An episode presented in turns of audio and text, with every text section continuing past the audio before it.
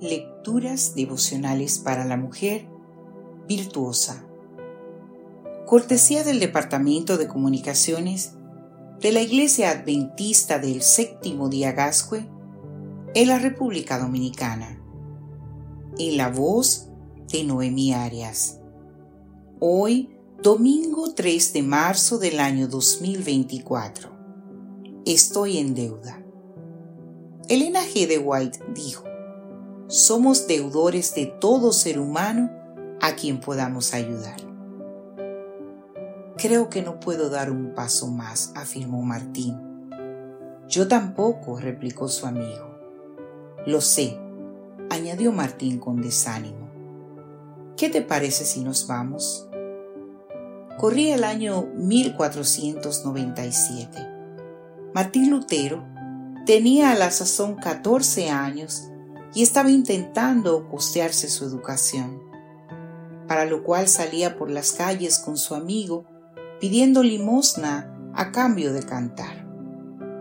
Cuando ya habían asimilado que pasarían la noche con hambre y frío, sus cantos infantiles resonaron en el corazón de una mujer sensible y cristiana llamada Úrsula Cota, que los había estado observando desde la ventana de su casa. Úrsula era una mujer adinerada y había visto a Martín y a su amigo cantando en el coro de la iglesia. Tras ser testigo de la rudeza de la gente hacia aquellos muchachos, se sintió conmovida. Úrsula abrió de par en par las puertas de su casa e indicó a los dos muchachos que entraran. Les habló con amabilidad. Lutero, impresionado por aquella mujer generosa, se echó a llorar. Pronto descubrieron que los padres de Martín eran parientes del esposo de ella, y la mujer decidió invitarlo a vivir con ellos en la casa. Úrsula y su esposo apoyaron económicamente a Lutero hasta el año 1501, cuando se marchó a la Universidad de Erfurt.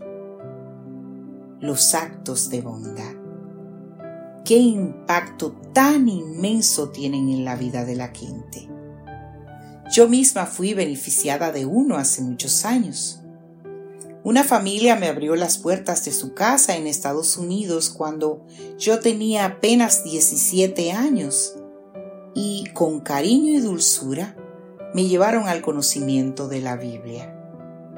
A ellos les debo mi despertar espiritual y un cambio de vida que dura hasta el día de hoy. Lutero, el instrumento que Dios utilizó para hacer salir a Europa del oscurantismo religioso, se vio tremendamente bendecido por una mujer rica pero sencilla. Ella es un ejemplo de benevolencia cristiana, una inspiración a hacer el bien, ayudar al necesitado y ser un instrumento de Dios para llevar amor al mundo. Porque el amor importa, la amabilidad importa, hacer el bien a una sola alma importa. Y por cada vez que delante de mí haya un ser humano que necesita ayuda, estoy en deuda con él. ¿Y tú?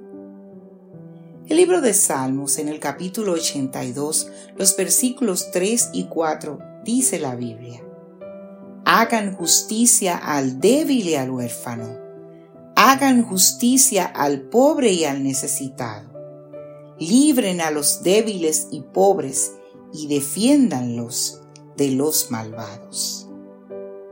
Que Dios hoy te bendiga, mujer benevolente.